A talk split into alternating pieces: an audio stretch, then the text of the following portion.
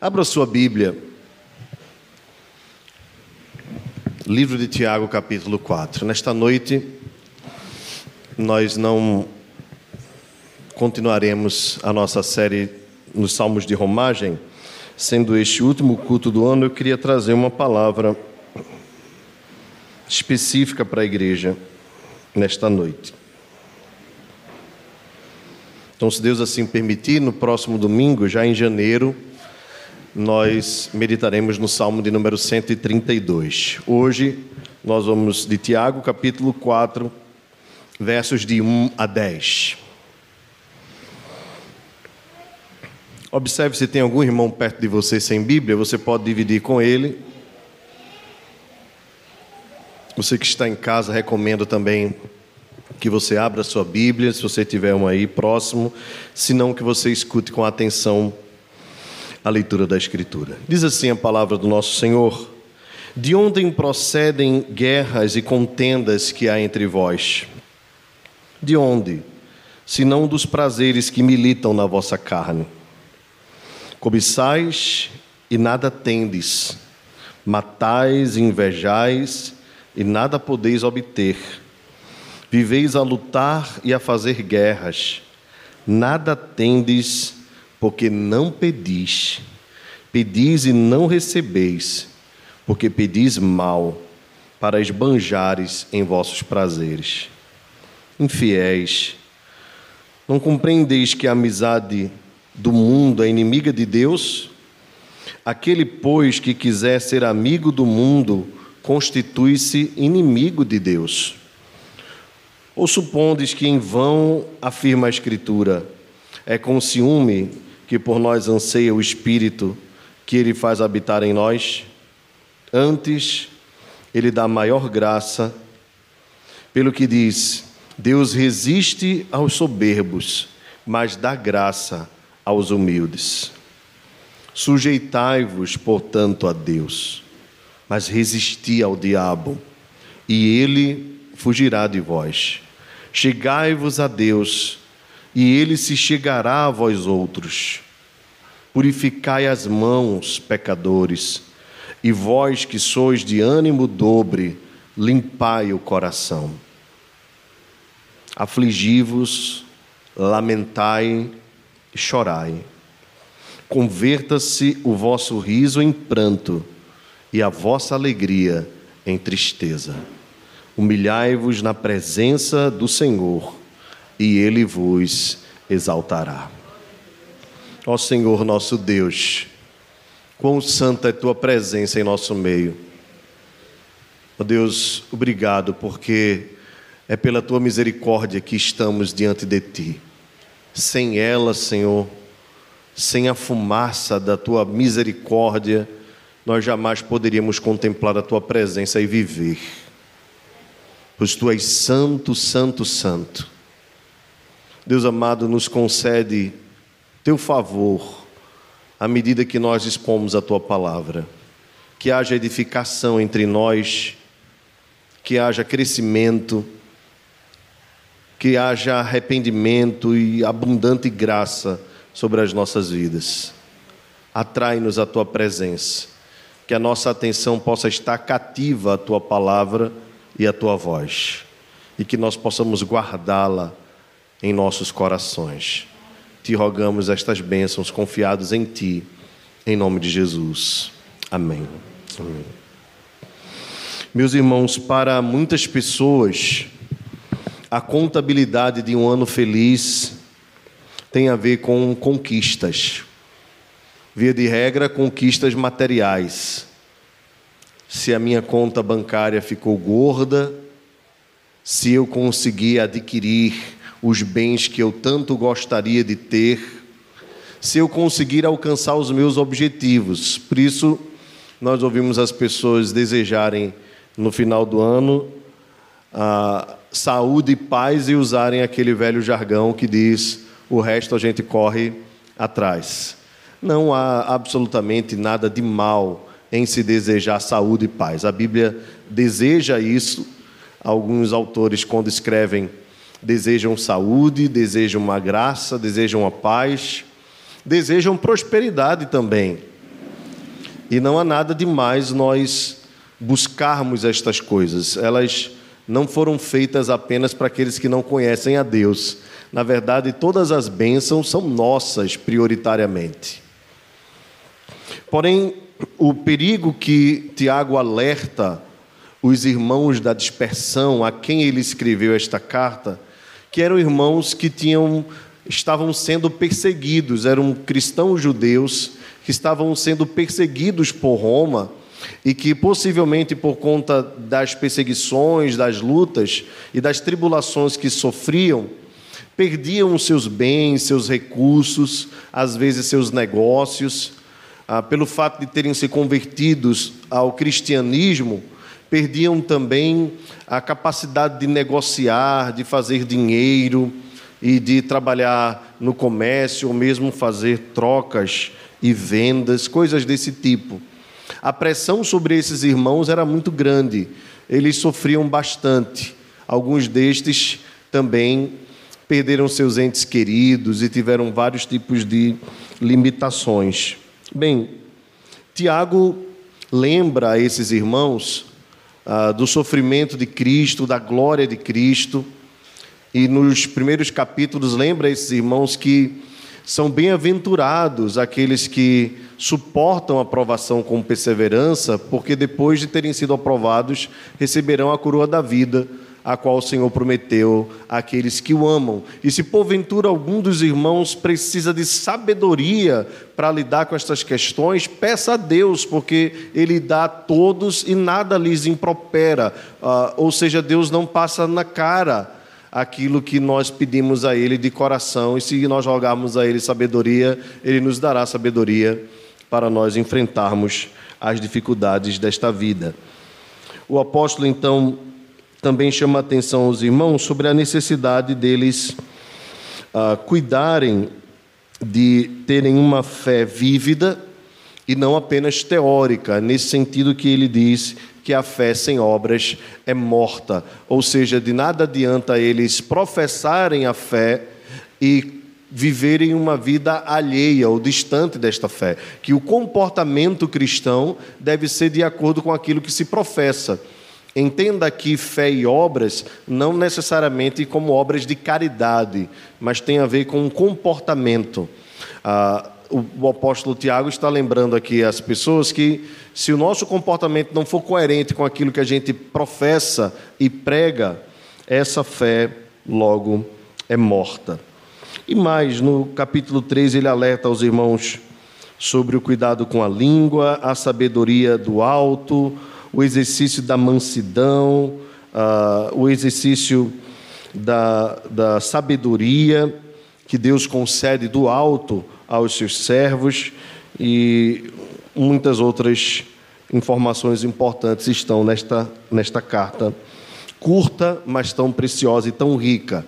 É, a, essa carta de Tiago, ela, ela tem um caráter prático muito grande. Tiago é como se ele tivesse pouco tempo ah, para escrever e, e, expressar o que ele queria que os irmãos absorvessem. E também sabiam que aqueles irmãos estavam vivendo um momento muito difícil. Então, ele procura é, ser bem objetivo e trazer para os irmãos um conteúdo é, sólido, ao mesmo tempo prático, para que eles pudessem então viver a vida cristã. Neste capítulo 4, é, o, o, o servo de Deus, o autor do texto, vai falar para os irmãos a respeito das, das discussões, das contendas, das brigas, dos desconfortos que surgiam entre estes irmãos, entre os cristãos. E que muitos deles eram oriundos da busca desses irmãos pelo prazer, pela obtenção da satisfação da carne é por isso que no verso 1 ele diz: De onde procedem as guerras e as contendas que há entre vós? De onde, senão dos prazeres que militam na vossa carne? No verso 2 ele alerta: Cobiçais e nada tendes, matais, invejais e nada podeis obter, viveis a lutar e a fazer guerras, nada tendes porque não pedis. Guarde isso aqui no coração ele alerta para o fato de que entre os próprios irmãos estava surgindo dissolução, facção, brigas, contendas, por conta da carne que não estava sendo abafada, sujeitada, e que fazia com que eles ah, cobiçassem de forma ardorosa os bens materiais, a satisfação das suas próprias carnes. Quando, na verdade, no final do verso ele diz: Nada tendes porque não pedis. Pedis e não recebeis porque pedis mal. Aqui ele alerta para o fato de que é possível nós fazermos orações a Deus e que essas orações não sejam aceitas pelo Senhor. Quando nós rogamos apenas com o interesse de obter, quando essa oração é simplesmente fruto da cobiça, do desejo da satisfação pura das nossas necessidades, sem nenhum objetivo de dar glória a Deus, sem nenhum objetivo de, de honrar a Deus com aquilo que se possui. Vejam, meus irmãos, que até mesmo ah, essas bênçãos podem se tornar em maldição em nossas vidas, se nós não as colocarmos no lugar correto delas. E hoje pela manhã, durante o estudo do catecismo, nós falamos sobre isso. Sobre o, o, a linha tênue entre as bênçãos de Deus e a idolatria. Como estas coisas podem se tornar para nós um fim em si mesmas e se tornam perigosíssimas ao nosso coração, porque aí nós nos tornamos como irracionais, como alguém que é como um animal feroz. Como Asaf, no Salmo 70, se apresenta diante de Deus com toda sinceridade. Eu estava como um animal embrutecido, porque eu estava invejando a prosperidade dos maus ao ponto até dizer para eles nenhum mal lhes sobrevém.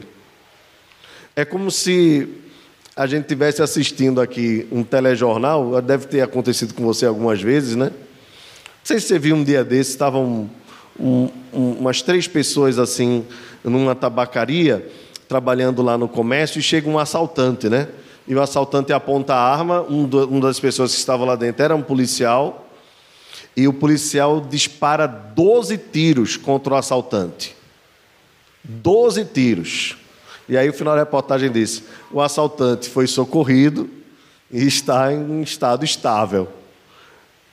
Aí é quando a gente diz assim, né? E, e talvez você já tenha cometido também é, é, esse tipo de fala. Se fosse bom, com um tiro só já tinha morrido. Mas um danado desse é tão ruim que não morre. Quem nunca fez um comentário desse? Quem nunca disse algo desse tipo? Asaf estava vivendo uma crise dessa na sua própria compreensão. Ele diz assim: para mim tudo dá errado. Mas para aqueles que não servem a Deus, que zombam de Deus, parece que tudo dá certo.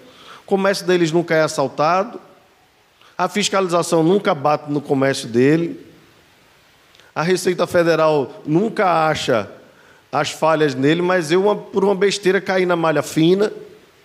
E aí nós começamos a somatizar essas coisas. Azaf começou a pensar nisso e ele diz: Eu me vi como irracional perante Deus, até que entrei no santuário de Deus e atinei para com o fim deles. Aí é quando Azaf começa a raciocinar como um crente. Porque nós temos a mente de Cristo. A nossa mentalidade é diferente da mentalidade do mundo. A nossa cultura é diferente da cultura do mundo. Os nossos pensamentos, os nossos princípios e valores são diferentes. Então Asaf diz assim: Eu percebi que, na verdade, o bom é estar junto a Deus. Porque estes estão como quem está num sonho, e como de um sopro acordarão. É como se eles estivessem, diz Asaf, num lugar escorregadio. Do nada eles caem. Quanto a mim, bom é estar junto a Deus. Veja que a compreensão de Asaf, depois que ele entra na presença de Deus, é perfeita. É aquilo que o apóstolo Paulo diz: sei viver contente em toda e qualquer situação. Tudo posso naquele que me fortalece. Meus irmãos, nós temos a maior bênção de todas. Saúde e prosperidade não são nada diante da presença de Deus. Porque a presença de Deus em nossas vidas nos faz suportar até mesmo a doença, a dor, a falta de dinheiro, o aperto financeiro. E nós percebemos o quanto esta graça é poderosa sobre as nossas vidas.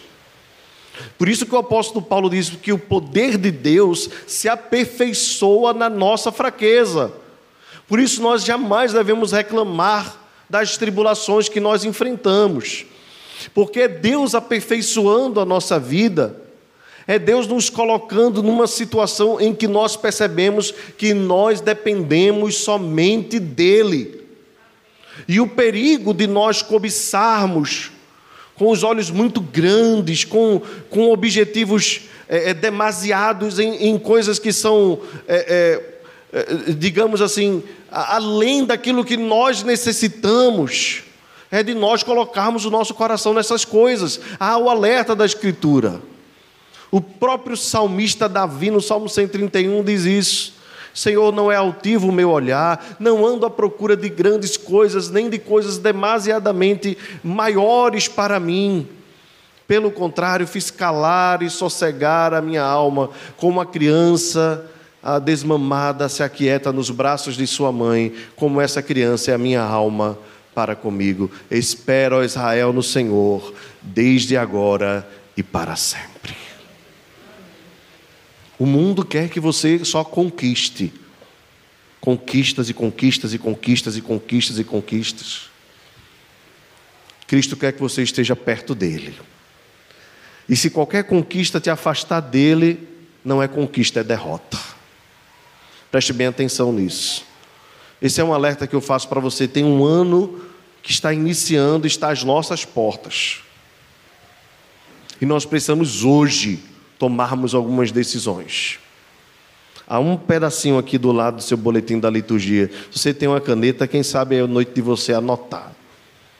E dizer assim, ou no seu celular: Senhor, não vou abrir mão da tua presença.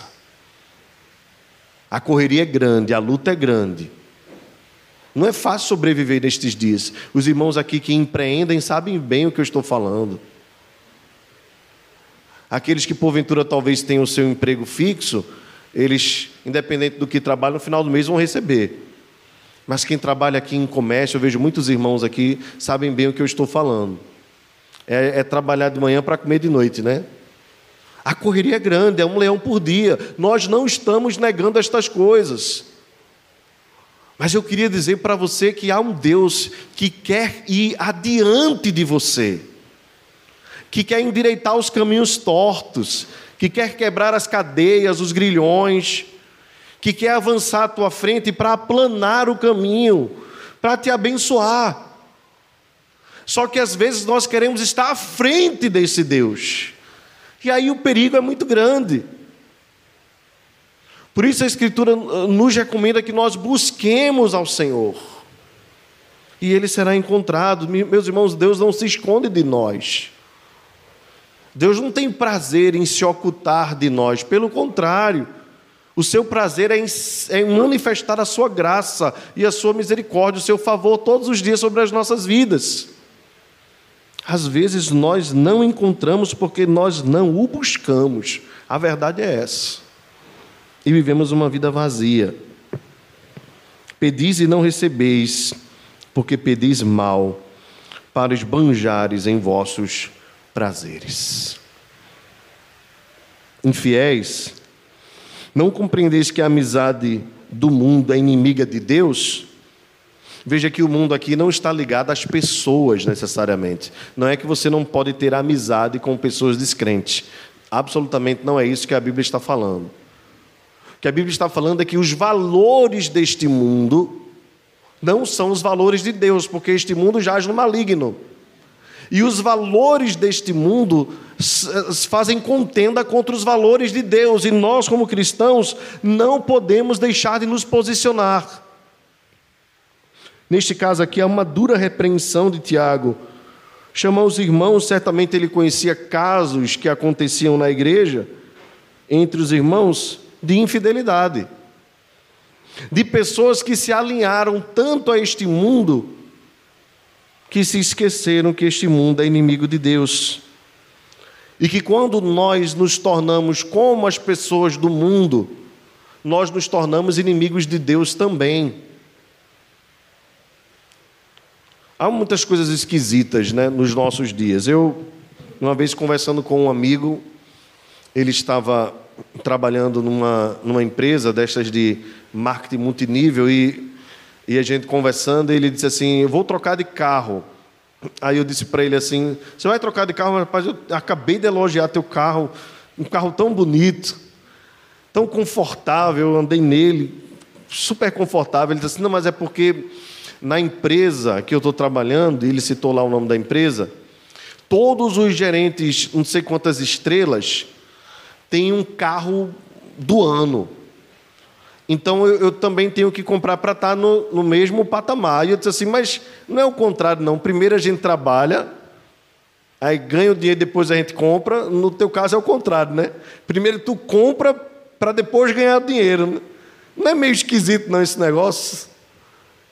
Eu, eu, eu, tô, eu não estou dizendo que todo mundo que trabalha nesse ramo faz essas coisas, não. Mas havia um incentivo, quem conhece né, a história desse negócio. Eu já vi gente não tem dinheiro nem para passagem andando de helicóptero. Estou agora na empresa e aqui vou fazer uma viagem de helicóptero e tal, não sei o quê. Eu disse, meu Deus do céu, esse, esse irmão aí estava tava um dia desse quase pedindo para fazer rolo com o cobrador. Aí agora ele está andando de helicóptero, descendo de terno e gravata, porque ele é seis estrelas, cinco estrelas, coisa desse tipo. E, e na verdade, o, os valores do cristianismo, do evangelho, das escrituras, é contrário a isso. Nós trabalhamos e, com fruto do nosso trabalho, nós conquistamos os nossos bens. E, e esse é um caminho que, que é, que é tão cristão que qualquer economista vai concordar comigo. Bem, a gente viu que o país passou por conta de governos que colocaram o país como um país é, é, cheio de riqueza e, e saiu endividando o país, né? E também colocou na mão da população crédito, não é? Você deve lembrar disso. Todo mundo podia comprar tudo e tudo mais, depois a população estava endividada. Uma loucura virou esse país, ao ponto de o país quase explodir há poucos anos. Estamos retomando a economia da nação, porque existe uma lógica. Existe uma lógica. Eu não posso dizer para minha filha, você tem tanto para gastar por mês, se ela não trabalha, se ela não produz, se ela só gera gasto. Eu não posso dar ela uma mesada de, de, de mil reais e dizer para ela, eu sou o paizão. Não é verdade? Então, qualquer pai que faz isso com um filho, ele está gerando um, um futuro endividado, um devedor, que talvez nunca consiga pagar, e talvez a resolução aí seja o famoso calote. Pois bem, irmãos, são princípios deste mundo que às vezes entram nas nossas vidas, na, na, vida financeira, na vida familiar, entre outras coisas. Quando a cobiça toma o lugar da vida comum, tranquila, da busca, embora é, acirrada que é né, num país como o nosso, nós podemos também começar a trocar alguns valores. Como o valor de estar na presença de Deus, de ter tempo para Deus, um tempo agradável na presença dEle, de estarmos junto com a nossa família, porque há, há pessoas que nesse, nesse instinto de ganhar, de possuir, acabam se atolando em tarefas e não tem tempo para curtir a família, para cuidar da família, para orientar a família, para desfrutar um pouco daquilo que se conquistou durante tanto tempo. Não tem tempo também para servir a Deus, nem mesmo estar na presença de Deus, ou executar, exercer um dom, um talento para a glória de Deus. Nós precisamos ter cuidado no equilíbrio dessas coisas todas, para nós não nos tornarmos como o mundo e assim, inevitavelmente, arrumarmos inimizade contra Deus. Bem, no verso 5, ele diz: Ou supondes que em vão, afirma a Escritura, é com o ciúme que por nós anseia o Espírito que ele fez habitar em nós? Meus irmãos, vejam como esse texto é maravilhoso. O que Tiago está dizendo é o seguinte: como é que você é crente e é infiel para com Deus nos seus desejos de tal forma que, sendo você a habitação do Espírito, não glorifica a Deus no corpo que Ele te deu. Deus tem ciúme de cada um de nós. Entenda que ciúme como o fato de Deus não abrir mão das nossas vidas. Nós fomos comprados por Deus, por um alto preço. Quando Cristo morreu na cruz, Ele nos conquistou para Deus, nós não somos nossos. E Deus clama com ciúmes pela nossa vida. Quando o Senhor fala através da pregação da palavra, de uma mensagem bíblica, e aquilo constrói o seu coração, talvez você até esteja pensando assim: o pastor sabe da minha vida, está olhando para mim. É não, meu querido, é Deus. É Deus clamando sobre a tua vida com ciúme, dizendo assim: olha, você é meu, mas você parece que está fugindo de mim. Bem, trazendo uma ilustração, talvez aqui um pouco pequena até para comparar, porque é muito difícil comparar o favor e a graça de Deus, mas é como se você se casasse com alguém e logo depois da lua de mel essa pessoa te rejeitasse. Não olha mais para você, não pensa mais em você, não fala mais com você. Você firmou um contrato com ela, mas agora dentro do casamento você vive uma vida solitária. Quem não ficaria frustrado com estas coisas? Bem, Deus fez uma aliança conosco, irmãos, fez um pacto conosco. Cristo é o noivo, nós somos a noiva. Nenhum noivo, nenhum noivo faz o que Cristo faz por nós como noiva. Em Jeremias capítulo 3, um dos textos que eu mais, mais amo da Escritura, Deus até diz assim para Israel: Olha, o homem que pega sua mulher em adultério pode repudiá-la. E diz: Vocês adulteraram contra mim, se, prostitu se prostituíram com vários deuses, mas eu estou clamando: volta para mim. E é assim que tem acontecido nas nossas vidas. Deus tem clamado por nós, nos chamando à oração, nos chamando à leitura da palavra, nos chamando a um relacionamento com Ele nos chamando a termos foco naquilo que é mais importante para as nossas vidas, que é estarmos em comunhão com Ele, e tudo isso Ele faz porque Ele tem ciúme de nós, porque nós somos a Sua noiva, somos a Sua namorada, somos a Sua esposa, Ele nos ama, Ele não nos quer longe. Mas parece que quanto mais ele clama, mais o nosso coração se endurece. Mas ele continua a clamar, e esta noite ele continua clamando, e até o último dia das nossas vidas ele vai continuar clamando por nós. Mas hoje, se ouvirdes a sua voz, como diz o Salmo 95, não endureçais o vosso coração, como foram os dias dos nossos pais antigos em Meribá e Massá, quando provocaram a ira de Deus, não obstante terem visto todas as suas obras. Por isso diz o salmo: Jurei na minha ira, não entrarão no meu descanso. Meus irmãos, a palavra do Senhor está conclamando a cada um de nós a nós nos voltarmos para Deus. Nós não temos outro pertencimento. Nós somos deste Deus e não deste mundo. Nós temos um dono. Nós temos um trilho a seguir e não podemos estar fora dele. É com ciúme que o Espírito anseia por nós. Lembre, guarde isso no seu coração. Você é a noiva de Cristo. Ele tem ciúme de você. Não se afaste dele. Antes, diz o verso 6, ele dá maior graça, pelo que diz: Deus resiste aos soberbos, mas dá graça aos humildes. Meus irmãos, o que é ser soberbo, segundo a Escritura? Não é apenas ter o olhar altivo, expressões exteriores de arrogância. Às vezes, num, numa só olhada, a gente já percebe quando a pessoa é meio arrogante, né? Que alguém olha para o outro com desdém. Bem, mas na Bíblia o, o, o conceito de soberba é mais profundo. E eu queria que você compreendesse. O, o princípio de soberba é quando alguém dá, dá qualquer passo sem a orientação de Deus, sem ser guiado por Deus. Sabendo, conhecendo, prefere trilhar um outro caminho do que o caminho de Deus. Foi a soberba, foi o orgulho que fez com que Satanás caísse em pecado.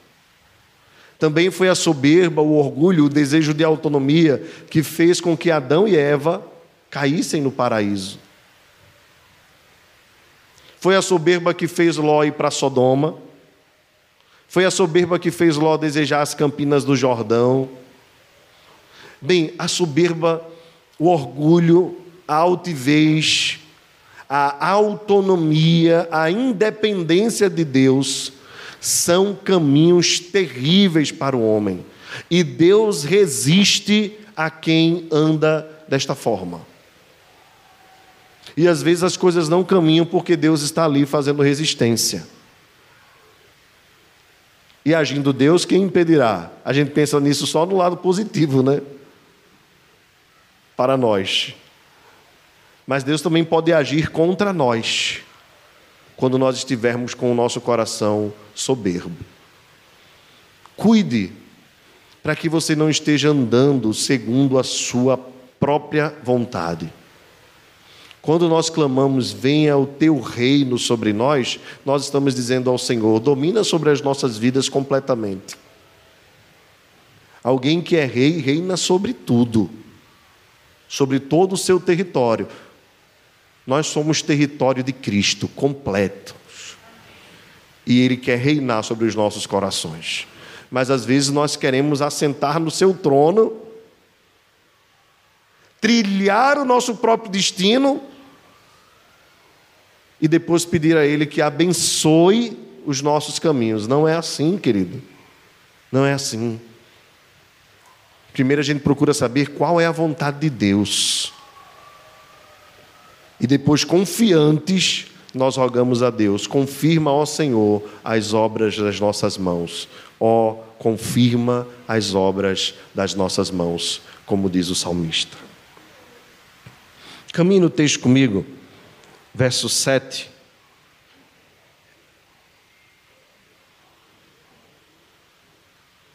Podemos ler todos juntos? Vamos lá? Sujeitai-vos, portanto, a Deus mas resisti ao diabo e ele fugirá de vós. Vamos ler mais uma vez? Sujeitai-vos.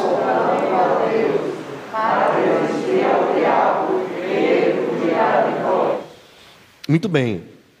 Aqui o autor levanta uma personagem que até agora não aparecia no texto.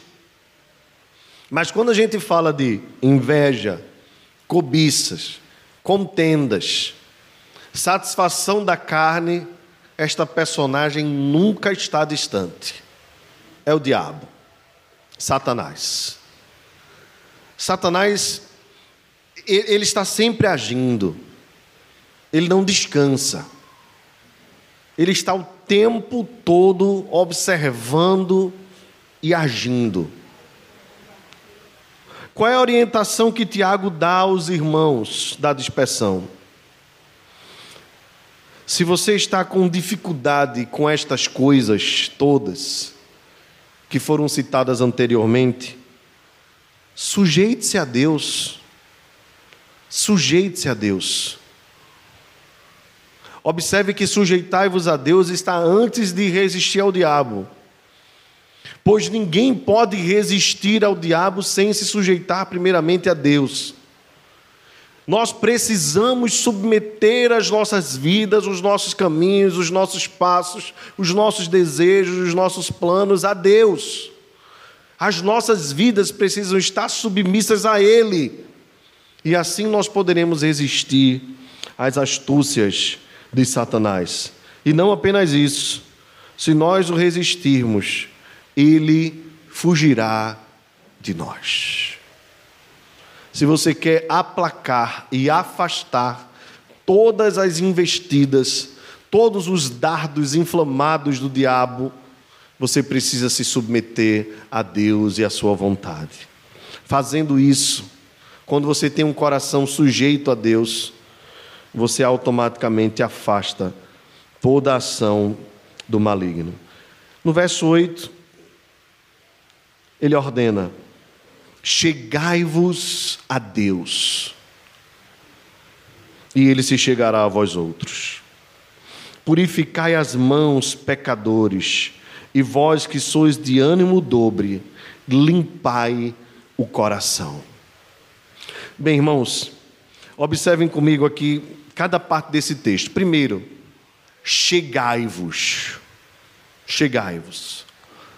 Você sabe bem, até pelas nossas mensagens nos salmos de romagem, que Israel se chegava a Deus na romaria, e quando estava em frente ao tabernáculo, o povo também se achegava a Deus.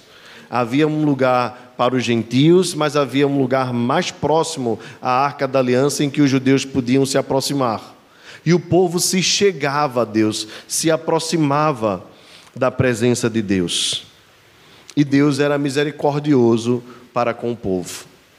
Esta palavra aqui, irmãos, só é possível porque, primeiramente, Deus já se achegou a nós. Então, por que o autor não diz assim: Deus vai chegar até você e você vai se achegar a Ele e depois Ele chegará a você? é porque ele está escrevendo a crentes. Pelo fato de o Espírito já habitar em nós, pelo fato de nós já sermos propriedade de Deus, pelo fato de nós sermos o povo do pacto, o povo da aliança, Deus já operou em nosso coração. E o fato de Deus operar em nosso coração cria em nós um desejo ardente pela Sua presença. Só que esse desejo ardente também pode ser abafado. O pecado abafa esse desejo ardente. A frieza, a falta de fervor abafa esse desejo. Quantos cristãos não estão vivendo isso em suas próprias vidas? O pecado da preguiça, pelas coisas espirituais, a frieza por aquilo que edifica, por aquilo que é de Deus, o prazer na presença do próprio Deus. Nós iniciamos o culto dizendo assim: Te adorar, Senhor, é o meu prazer. Veja que profundidade que nós estamos dizendo. Nós estamos dizendo para Deus que qualquer outra coisa é menos diante do fato de nós estarmos na presença dEle, de que tudo que nós precisamos é dEle. A pergunta é: isso é verdade na sua vida? Se Ele é tudo que você precisa, se Ele é tudo que eu preciso, como tem sido o roteiro do nosso dia? Qual tem sido a rotina da nossa semana? Que espaço Ele tem no nosso coração? Os irmãos estão entendendo? Nós não podemos ter a, a, a hipocrisia, nem nos apresentarmos a Deus dizendo assim: a minha paixão está em Ti, o meu coração está em Ti. Quando nós passamos a semana toda e não falamos com Ele, e Ele já, se achegou a nós. Você quer prova de que Ele já se achegou a nós? Na plenitude dos tempos, Ele enviou o Seu Filho. Nós estávamos mortos e recebemos vida. Éramos defuntos, éramos cadáveres espirituais. E hoje nós estamos de pé. Éramos como ossos sequíssimos. E agora somos um exército forte. Deus já se achegou a nós, irmãos. Essa é a mensagem do Natal. Ele veio para os nossos corações. Paz na terra e aos homens a quem Ele quer bem, Deus quer bem a nós. Por isso Ele se achegou ao nosso coração. Agora, depois que Ele se achegou ao nosso coração, como é que nós temos cultivado a Sua presença? E é isso que Tiago está chamando a atenção dos irmãos. Chegai-vos a Deus. Você precisa também ter atitude.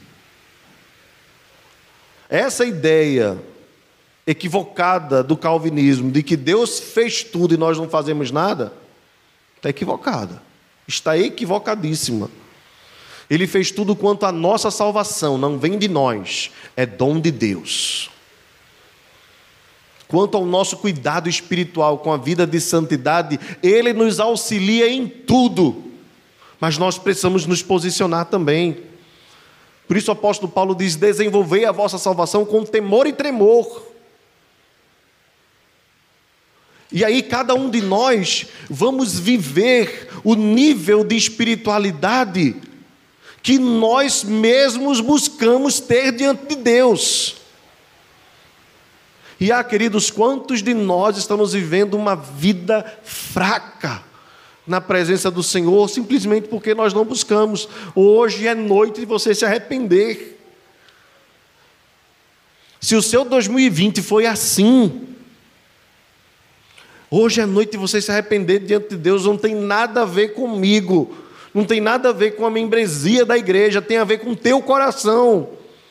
E se isso não te incomodar, eu lamento é sinal puro de endurecimento. Mas essa é noite de nós nos arrependermos sim, de nos achegarmos a Deus. Se quer mais uma prova que Deus se achegou a nós, é o fato de você estar ouvindo essa palavra nesta noite. É Deus mais uma vez te dando uma chance, te buscando e te dizendo assim: você não está entendendo que eu te quero, você não está entendendo que eu quero você num nível mais profundo de santidade, de intimidade, de espiritualidade. Será que você não percebe que eu estou dizendo que eu estou inconformado com a sua vida? Deus está inconformado conosco, irmãos. E nós sabemos o quanto nós poderíamos estar mais firmes, mais fortes, mais crentes, mais confiantes, mais apaixonados por Ele. E não estamos porque nós decidimos que Deus muitas vezes não é a prioridade das nossas vidas. Hoje é noite nós nos humilharmos na presença dEle e lamentarmos e chorarmos. É noite de alegria, claro, sempre na presença do Senhor. Mas você sabia que às vezes a tristeza é melhor do que a alegria? se essa tristeza te levar ao arrependimento, se essa tristeza, se esse lamento te levar ao reconhecimento de quem tu és, na presença de Deus, certamente essa tristeza é melhor do que a alegria. O filho pródigo não pensava na festa que o pai estava fazendo, ou iria fazer para ele quando ele voltasse ele simplesmente se entristeceu pela sua situação, pela sua miséria. Por isso, usando termos do Antigo Testamento, o autor diz: Purificai as mãos, e vós que sois de ânimo dobre. Você lembra que o judeu sempre lavava as mãos, até mesmo antes da alimentação, né? como um sinal de pureza na presença de Deus. É pelas mãos que muitas vezes nós praticamos muitas coisas que não deveríamos praticar. E aqui tem um alerta: vós que sois de ânimo dobre. É o único lugar que você vai ver na Escritura esse termo é aqui. Ânimo dobre. É até difícil a compreensão, mas eu, eu, eu queria simplificar para você. Ânimo dobre é alguém que é inconstante, instável na sua caminhada. Meus irmãos, a, a pior coisa da vida é isso. Se você tiver a oportunidade de conviver com alguém que tem uh, uh, clinicamente, né, o diagnóstico de bipolaridade, é uma das coisas mais difíceis do mundo. Eu já conheci gente assim. Quando ela se chega, você não sabe se ela está bem, se ela está mal. E ela pode, do nada, reverter um quadro e ter um surto. Bem, eu quero fazer apenas uma alusão, às vezes, à nossa caminhada espiritual. Às vezes, a nossa caminhada é assim, é com ânimo dobre. A gente quer vir para a igreja, quer fazer tudo. Depois a gente relaxa. Começa o ano dizendo assim: não, esse ano eu vou ler a Bíblia, olha, a Bíblia não me escapa. Vou fazer a agenda lá cronológica para ler tantos capítulos por dia, e quando chega no terceiro dia, ânimo dobre. Esse ano eu vou ser constante na, nas reuniões da, do meu grupo pequeno, da minha célula, nos cultos de oração. Olha, eu vou procurar não faltar os cultos. Escola porque dominical vai ser comigo aí. Ânimo dobre. Começa a andar na presença de Deus, vai pensando em Deus, depois muda. Não quer nada com Deus. Ânimo dobre. Meus irmãos, Deus quer que nós sejamos constantes. O apóstolo Paulo diz assim: Meus irmãos, sede firmes, abundantes e inabaláveis na presença do Senhor. A ideia ali de constância, firmeza. E que o seu objetivo seja avançar, crescer, amadurecer, melhorar. Então ele recomenda: limpe o coração. Se você tem sido inconstante, limpe o coração, pois inconstância é pecado. É pecado. Quanto à nossa busca a Deus, como a nossa prioridade sendo Deus, qualquer outra coisa que nos tire é pecado.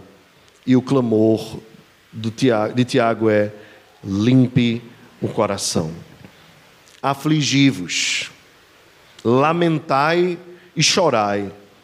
Converta-se o vosso riso em pranto e a vossa alegria em tristeza.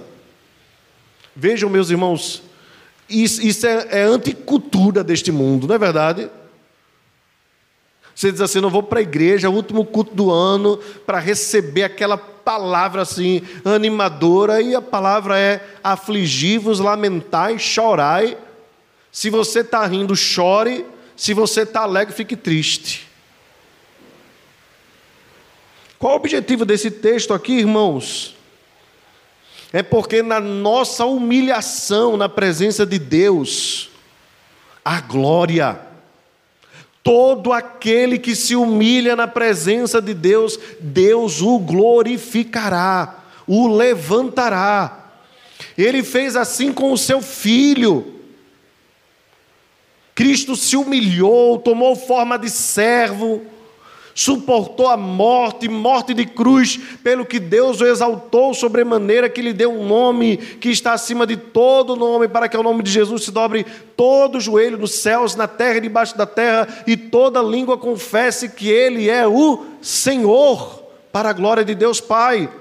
Se o caminho da glória do Filho de Deus passou pela humilhação, porque nós que somos menores do que Ele, queremos somente a glória e não a humilhação. Qual a humilhação que Deus quer de nós, irmãos? A humildade tem a ver com o reconhecimento de quem você é. No original, lá no grego, quando Jesus diz assim, bem-aventurados humildes, a ideia ali é bem-aventurado aqueles que se reconhecem como mendigos, como alguém que não tem nada a oferecer a Deus e que reconhece que tudo é fruto da graça de Deus. Agora veja se isso não tem tudo a ver com o que Tiago diz no começo do texto.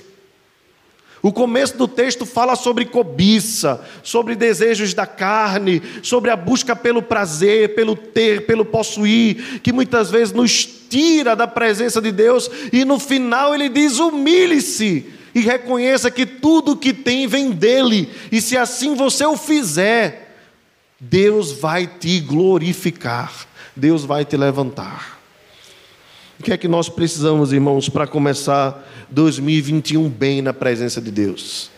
É nos prostrarmos diante da Sua presença, é nos humilharmos a cada dia, é sermos gratos a Ele por tudo, por tudo, pois Ele tem nos abençoado com toda sorte de bênçãos, é nos achegarmos a Ele, nos aproximarmos dEle e sermos radicais em cortarmos, meus irmãos, prestem atenção, nós precisamos radicalizar com as coisas que nos afastam da presença de Deus. Talvez você precisa, embora muitas vezes as coisas não sejam necessariamente pecado, nessa caminhada por uma vida de santidade, se você está de fato objetivando ter uma vida que glorifica e que honra a Deus, talvez você vai precisar cortar algumas coisas para priorizar estar na presença de Deus. Talvez possa ser um lazer, talvez seja trocar uma música que você gosta, que talvez não traga mal nenhum, por uma música que traz um bem maior, que te edifica. Você está entendendo o que eu estou falando? Em outras palavras, não há mal nenhum em você escutar as famosas músicas do mundo, como nós costumamos usar o termo. Na verdade, são músicas, simplesmente músicas. Mas se existe uma música melhor que me edifica, essa precisa fazer parte da minha playlist. Mas eu gosto muito de assistir filmes. É, dá para assistir um filme bíblico aí? Algo que traga edificação para a tua vida? Ah, mas eu gosto muito de leitura. E como é que está a tua leitura da palavra de Deus? Eu gosto muito dos livros de fulano de tal. E quem sabe você precisa descobrir que, que, que Jeremias é melhor que Carlos Drummond de Andrade.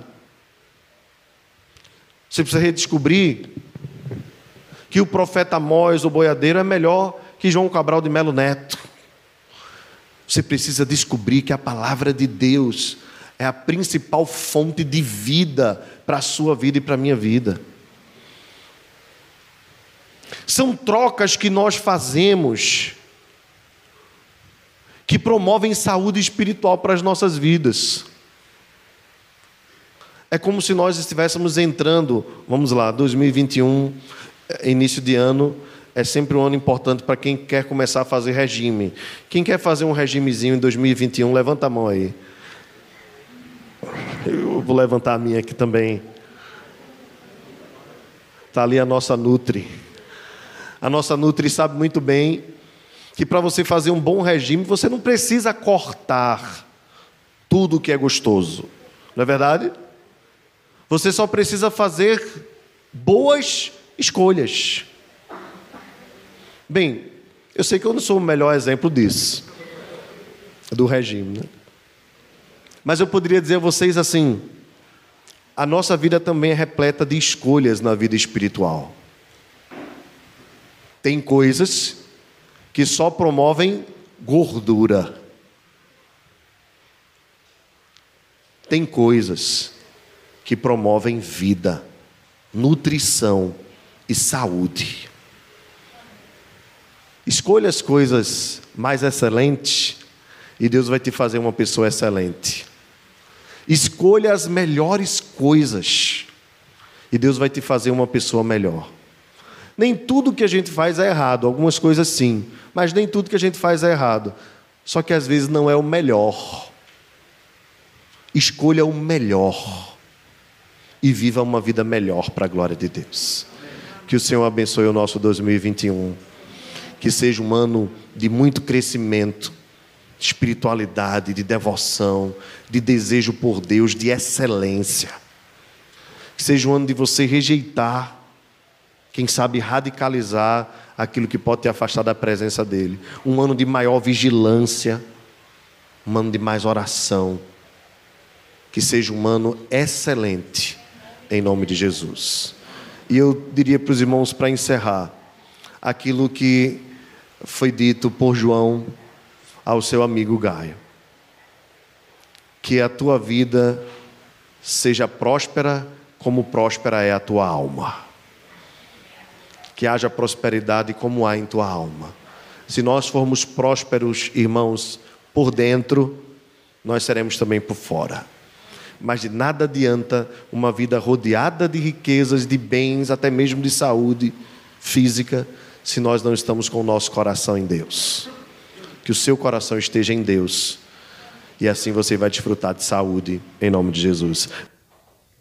Receber a bênção, irmãos, que a graça do Senhor Jesus, o amor de Deus, o nosso Pai, a comunhão, o poder e as consolações do Espírito Santo seja sobre nós e conosco permaneça agora e para todos sempre. Amém. Amém.